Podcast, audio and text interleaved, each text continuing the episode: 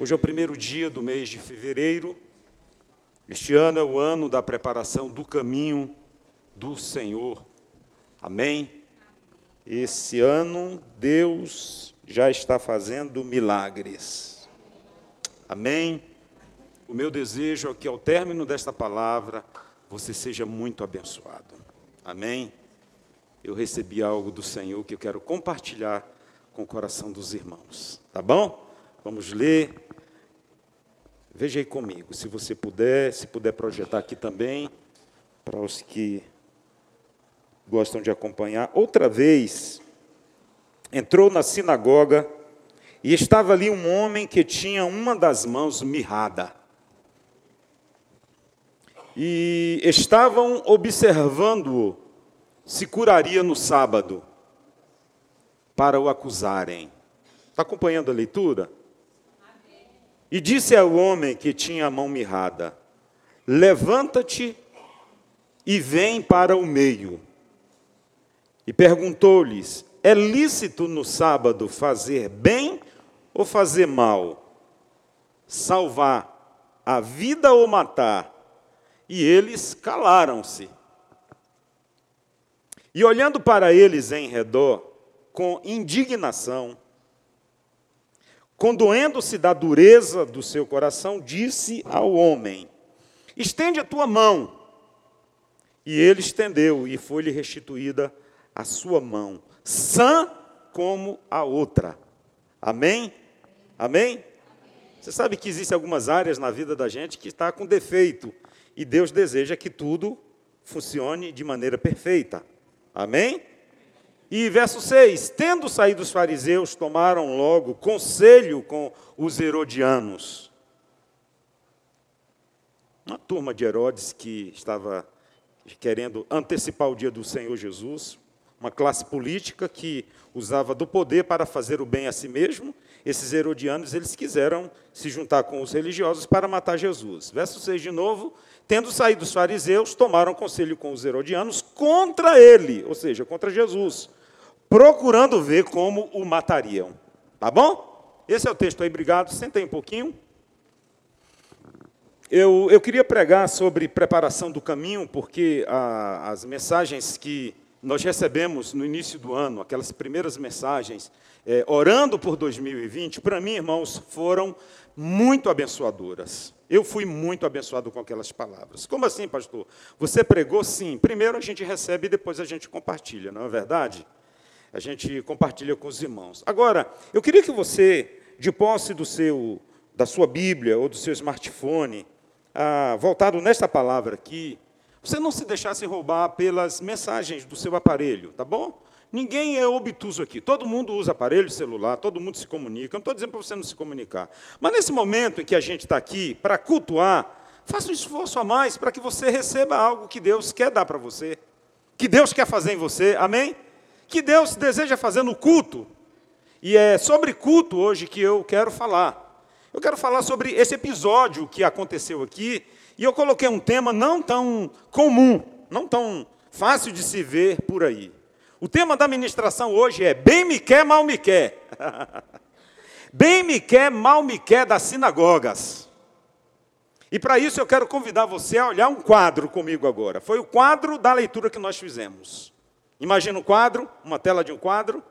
Amém? Eu gosto de começar a pregar assim, para imaginar, para você se envolver com aquilo que está diante de você no culto. O quadro é o quadro de um culto sabático. É um culto que aconteceu dia de sábado. Eles não eram adventistas do sétimo dia, mas era um culto de sábado. Falava-se é, de celebrar a Deus, e o culto sabático era o principal para os judeus, para os religiosos naquela época. Então, o episódio se dá num culto de sábado, que para os judeus, para os judeus era um dos principais.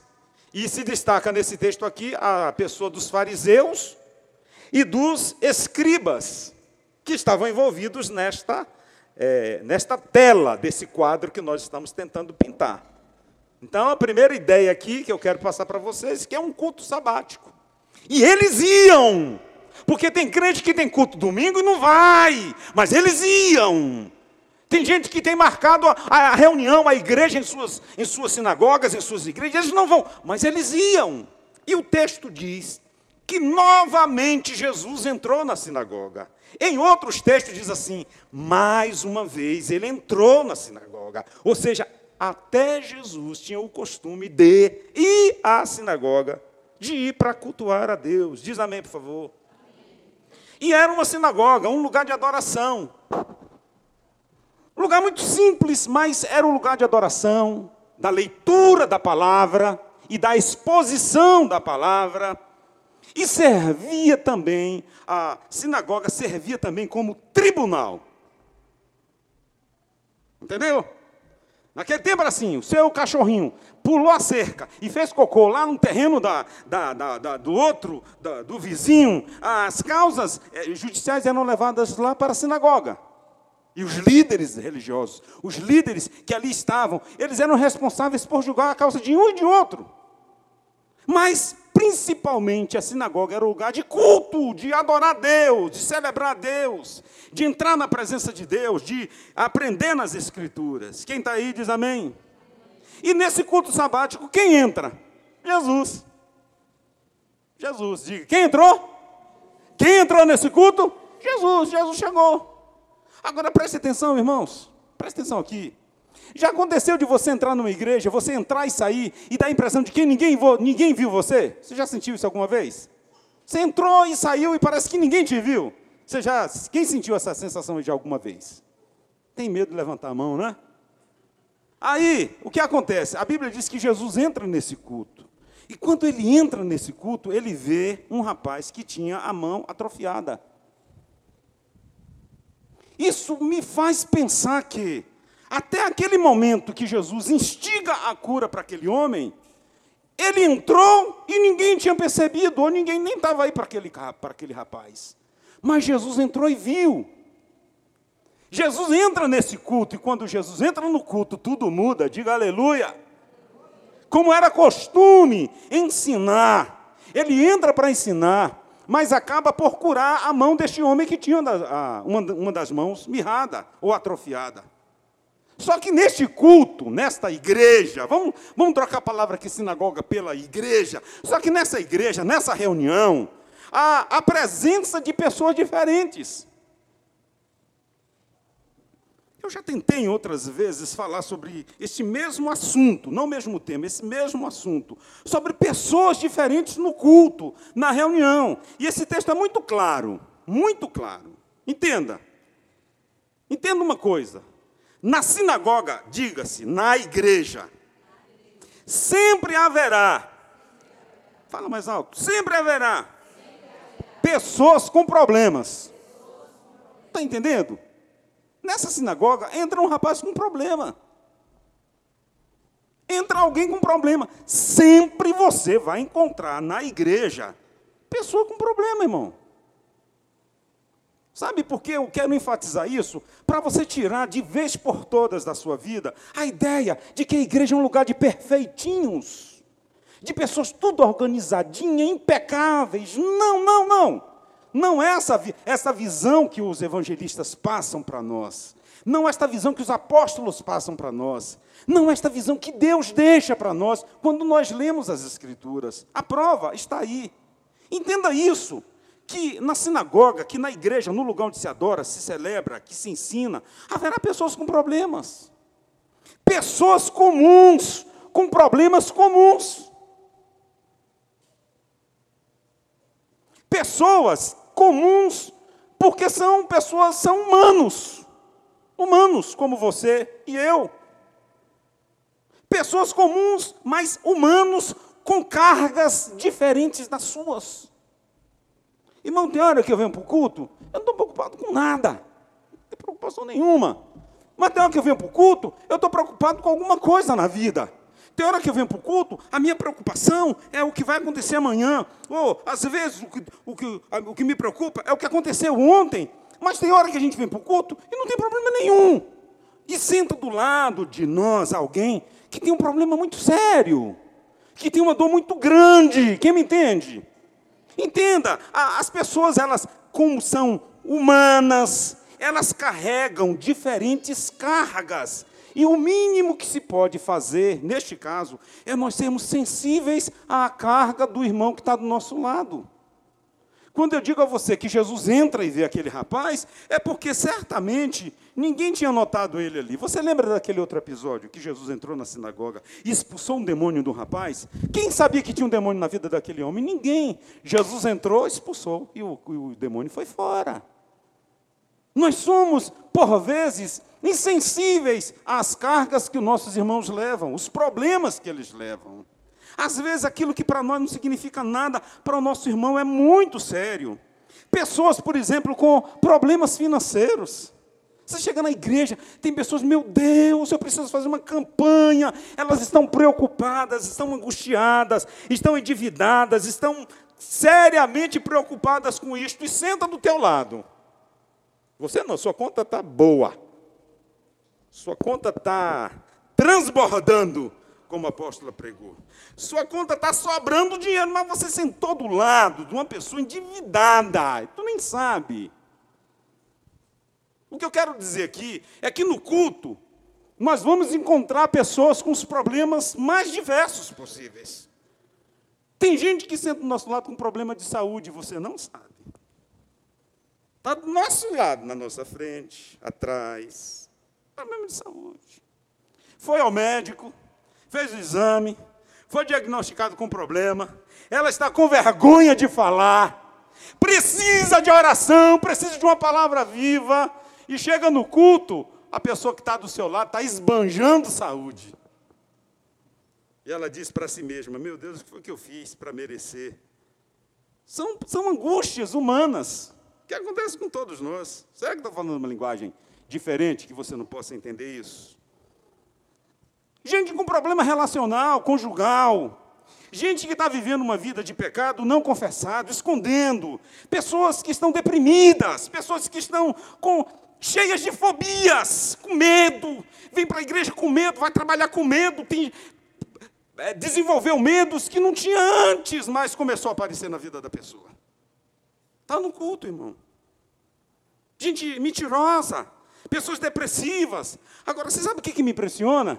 é que mesmo com esses problemas, igual aquele rapaz que tinha mão mirrada, estavam lá, está no culto, está com problema, está com dor, está com dificuldade na família, está brigando com o cônjuge, está com dificuldade financeira, está com problema de, de, de saúde, mas está lá, está lá no meio do povão, está no culto.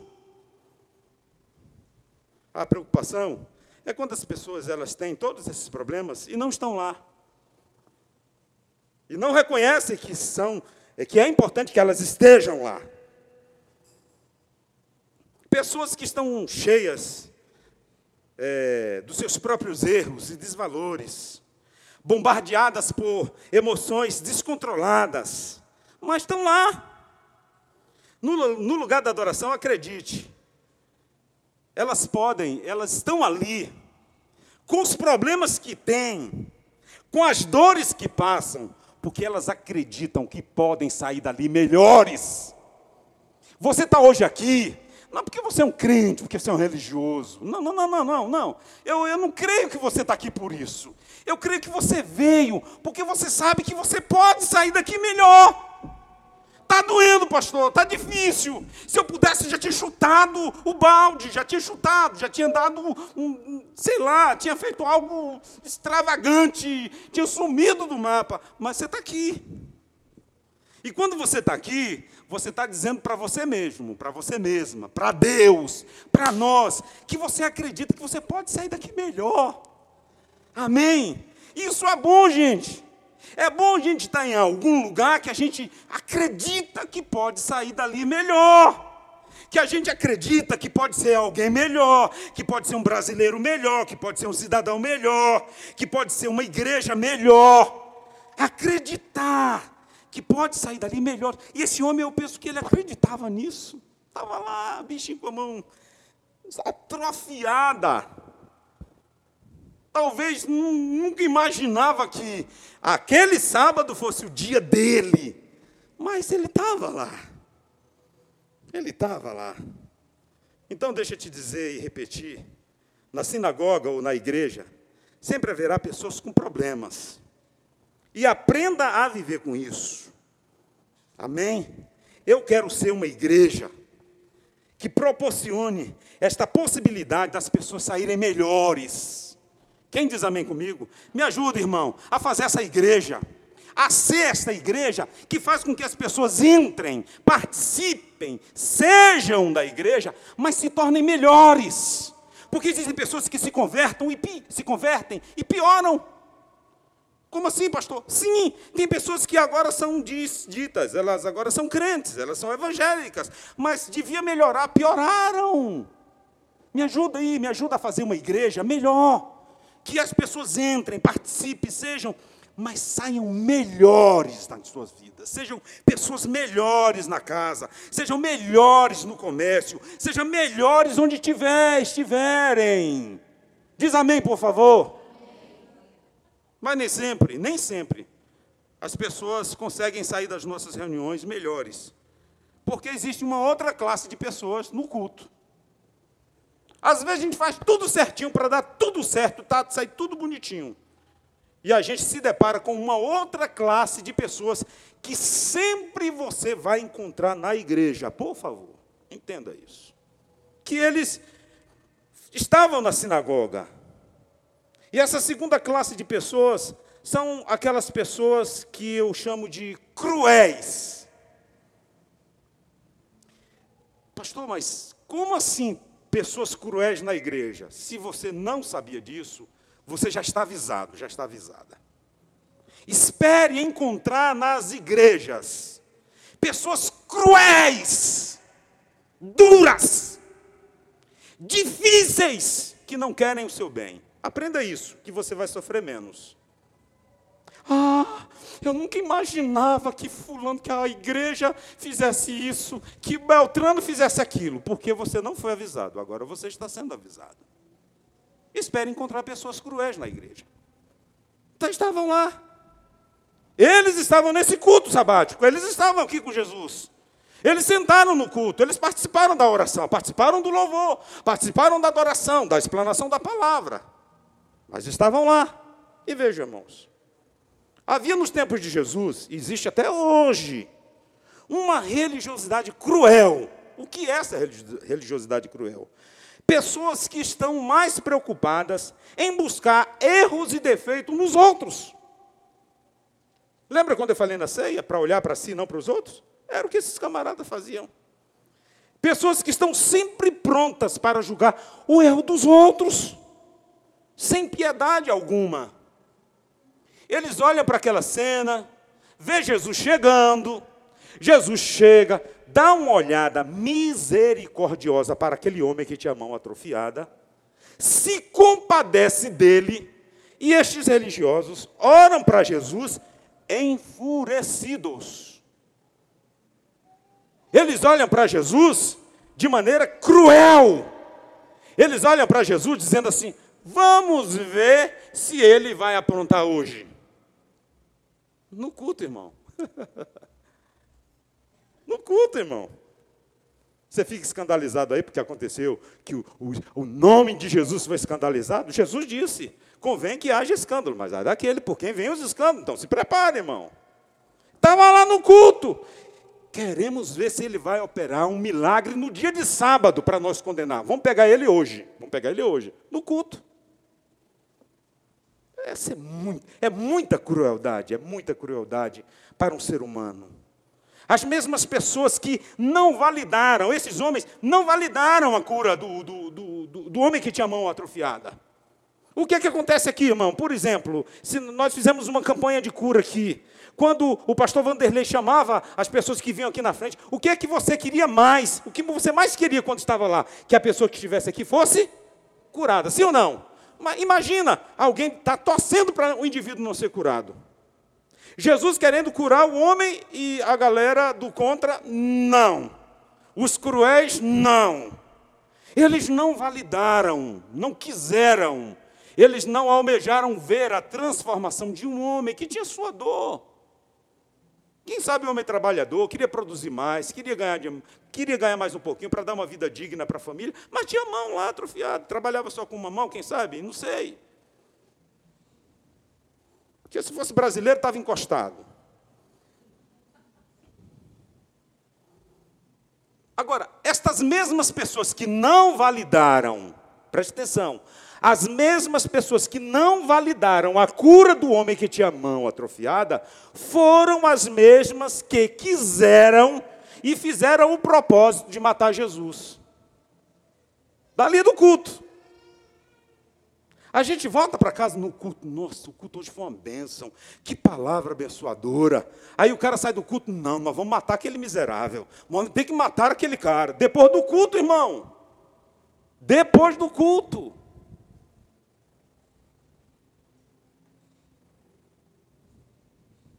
E o pior dano que essas pessoas religiosamente cruéis podem causar é que elas julgam as pessoas para esconderem elas mesmas.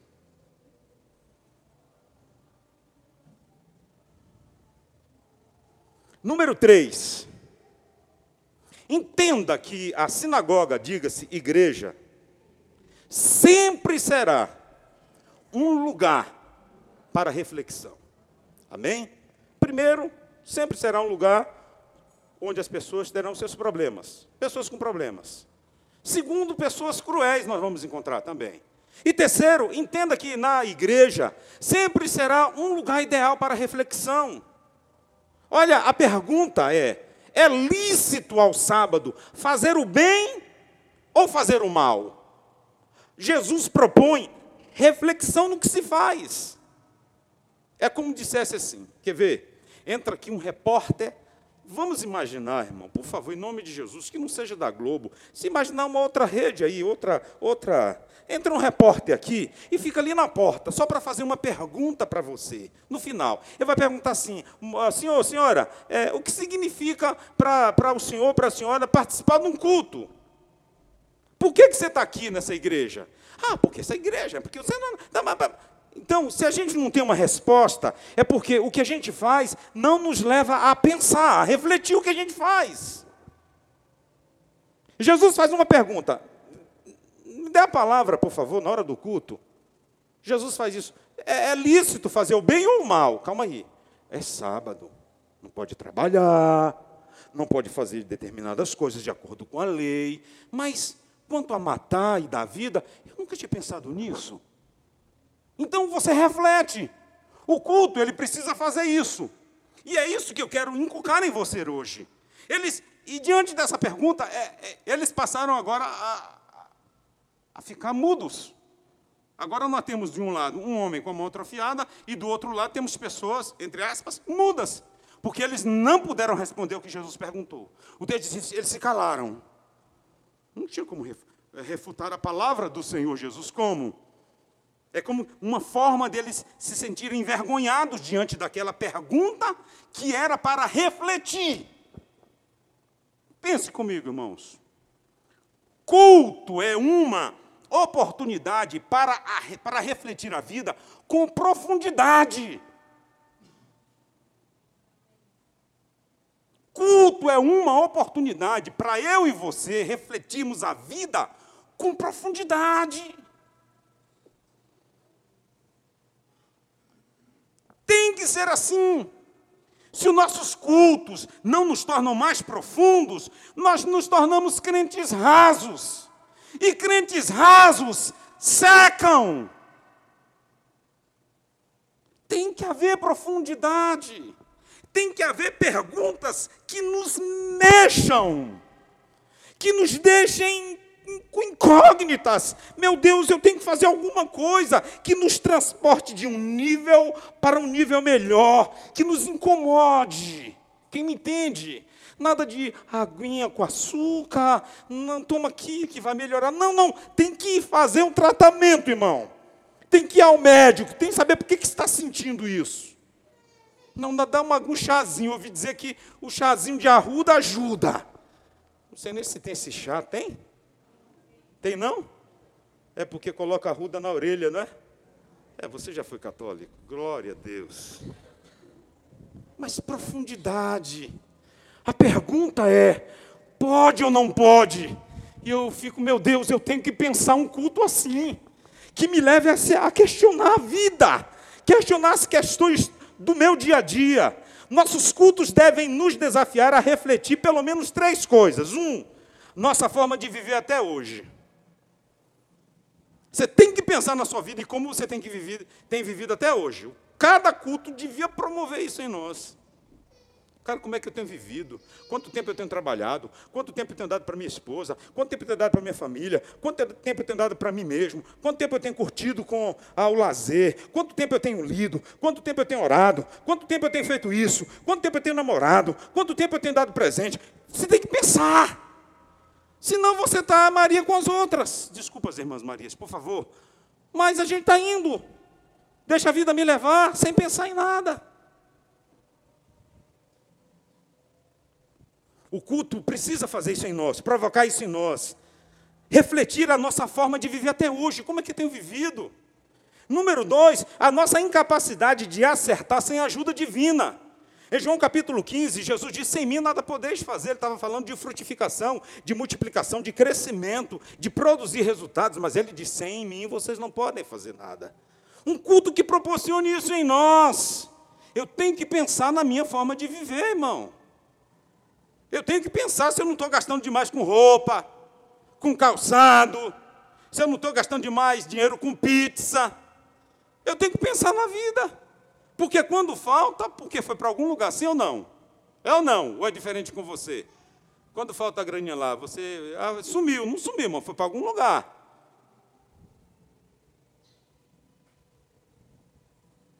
Alguém já pegou a ideia aqui, terminando o culto, vou pedir uma pizza. Aleluia nossa forma de viver até hoje, a nossa incapacidade de acertar sem ajuda divina e a nossa esperança para o futuro. Você tem que pensar, o culto tem que proporcionar. Por que, que eu estou aqui? É como nós falamos na ceia. A nossa esperança é a sua vinda. Por que, que somos crentes? Dentre tantas outras coisas. Porque nós cremos que o Senhor Jesus vai voltar para buscar um povo que foi lavado e remido no sangue dele. Diga aleluia por isso. Glória a Deus que os nossos cultos sejam cheios de reflexão, viu? Amém? E agora eu termino. Entenda que na sinagoga também sempre haverá possibilidade de curas. Amém? Oh, eu pensei que vocês iam gostar mais dessa parte. Vou repetir. Entenda que na igreja sempre haverá possibilidade de curas. Ah, melhorou. Um homem com uma das mãos mirradas estava lá no culto, irmãos. E ele agora é desafiado. Pega aqui, porque às vezes a gente deixa de perceber o que Deus está nos ministrando em uma frase. E esta aqui, para mim, eu acho que ela é, é uma das chaves dessa palavra. Jesus olha para ele e diz assim, olhou nos olhos dele. Ah, eu, eu, eu, eu fico me imaginando na cena, né? Eu estava tomando banho, eu, eu, assim, fechei os olhos, comecei a me entrar naquele culto, né? Imaginando como aconteceu tudo isso que eu estou contando para vocês aqui. E eu imaginei Jesus olhando nos olhos daquele homem, assim, como se dissesse: Olha aqui para mim, olha aqui, olha aqui nos meus olhos. Jesus não tinha necessidade disso, né? mas como se isso fosse possível. E disse para ele: Estenda a tua mão. Aí ele: Quê? Quer dizer, quê? É? Porque só com uma, a outra estava atrofiada. Este homem, ele foi desafiado a fazer o que nunca fez antes. Feche seus olhos aí por um instante, todo mundo, feche os olhos. E declare bem alto comigo, com os olhos fechados. Diga assim: Eu só terei o que nunca tive quando eu fizer o que nunca fiz. Pode abrir seus olhos. Foi isso que Jesus falou para ele. Você só vai ter a sua mão estendida aquilo que você nunca teve, quando você fizer o que você nunca fez. Você só terá a sua mão boa quando você fizer algo que você nunca fez. Estende a mão. E o rapaz nem, nem questionou, estendeu a mão, irmão. Oh, também um comando desse, né? O comando do Mestre Jesus que manda a, a tempestade se acalmar, o, o mar bravio ficar ah, em bonança. Este mesmo diz assim: estende o braço. E ele estendeu. Aqui vale dizer que nós só teremos, de fato, que nunca tivemos, quando nós fizermos o que nunca fizemos. É um lugar de cura, mas a gente precisa se esforçar de alguma maneira, fazer algo para que o nosso braço se mova. A gente tem que ouvir alguma voz que nos comande a fazer o que nunca fizemos. Diz amém por isso. E nossos cultos eles devem promover a adoração. Nossos cultos devem promover o ensino das escrituras, sim, mas nossos cultos devem ser também agentes de cura. Nós precisamos acreditar nesta possibilidade de que as curas vão continuar como sinais na vida do crente. Estes sinais seguirão aos que creem. Então espere na sua igreja receber cura. Diga aleluia. Amém. Quem pode aplaudir a Jesus por isso? Porque ele pode fazer curas, ele pode fazer milagres, ele pode fazer mudanças extraordinárias. E termino, irmãos. E esta última parte foi uma anotação que eu fiz da Bíblia mais antiga que eu tenho, mais antiga não, a mais velha, que eu comprei em 1985. Por aí você já sabe quantos anos eu tenho. Aleluia. Vamos lá. Antes do encontro com o Salvador, todos nós sofremos de atrofia espiritual. Enquanto você não se encontra com o Salvador, você é igual aquele rapaz que tinha uma parte atrofiada. Nós somos assim, todo ser humano é assim. Paulo, escrevendo aos Romanos, capítulo 3, versículo 23, diz: Todos pecaram e destituídos estão da glória de Deus. Um ser humano sem Deus, uma pessoa que não se encontrou com Jesus, um homem ou uma mulher, que ainda não se encontrou com o Senhor Jesus, está sofrendo uma atrofia espiritual. Número dois, apesar de tudo isso, todos são convidados pelo Senhor Jesus a reconhecer a sua necessidade e declarar publicamente. Você sabe o que, que esse rapaz fez? O que muitos de nós fazemos. Chega no culto com o problema que tem, senta num cantinho ali, vou ficar aqui de boa, não quero incomodar ninguém, não quero nem que o pastor me veja. E Jesus disse assim: Ei, rapaz, Vem aqui para o meio do povo. Vem para cá. Fica aqui no meio, é no meio. É no meio das pessoas que a gente recebe a cura. É no meio dos irmãos que estão ali avivados, que estão ligados, que ó, brota o fogo. Você fica afastado, irmão. Você lembra quando você era católico, você acendia fogueira no São João aí? Alguém fez isso alguma vez? É igual eu fiz. Ah, a fogueira tem que colocar lenha, irmão. Tem que botar, botar lenha lá, senão não pega, irmão, não pega. O irmão está querendo uma bênção, mas está afastado. Tá, não, não quero incomodar ninguém. Não quero que ninguém saiba desse problema que eu estou passando. E Jesus falou: alto lá, se exponha. Fica no meio do povo. Converse com pessoas que você acredita, que validam você. Peça oração em alguém que possa ajudar você. Liga para alguém, diga: Eu preciso de você aqui orando por mim. Eu vou para a igreja, eu quero que você ore por mim, pastor, hoje, sobre esta área da minha vida. Tem que se expor, declarar publicamente. Não significa colocar lá no, no, no, no Facebook. Eu não estou dizendo isso, irmão. Estou dizendo isso. Estou dizendo isso. Deixa para aqueles que estão feridos e colocar assim: Não fui para a igreja hoje e ninguém nem sentiu a minha falta. Aí vou colocar lá no, no grupo. Coloca lá no Face. Uai, para quê? Para quê? Para o outro, do outro lado, dizer, pô, que coisa ridícula. Sim, mas venha e, e se coloque, se declare, se expunha, peça ajuda. E por último, todos devem exercer a fé, estendendo a mão. Você precisa acreditar, rapaz. Você precisa acreditar, mulher. Você precisa acreditar que a palavra de Deus é viva e ela vai transformar você, vai transformar a sua vida também. Você precisa acreditar no que o Senhor Jesus falou. E se ele prometeu, ele vai cumprir, ele vai cumprir. Ele vai cumprir. Amém? Eu quero convidar você a se colocar em pé em nome de Jesus agora, por favor. Aleluia. Aleluia.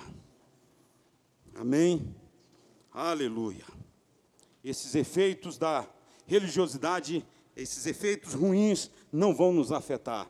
Nós vamos nos apegar ao que o Senhor Jesus fez por alguém que necessitava e que estava no culto. Amém? Talvez agora você seja a pessoa que precisa receber uma cura. Talvez você seja a pessoa que eu citei no início, que é, você trouxe com você o problema, sua preocupação, a sua inquietude, mas você está aqui. Você está aqui. Amém? Você está aqui. Eu quero profetizar em oração com você, que você vai sair daqui restaurado, restaurada para a glória do Senhor. E que nossos cultos doravantes serão marcados por estas coisas que Jesus fez naquele culto. Milagres. Amém? Que os, é, os cruéis sejam envergonhados que os que não validam os milagres de Jesus se mantenham fora, mas nós vamos caminhar com aqueles que querem, que acreditam que o milagre está perto e que a cura está perto, como estava perto a cura para aquele homem. Feche os seus olhos agora, Pai, em nome de Jesus. Nós oramos agora a tua palavra.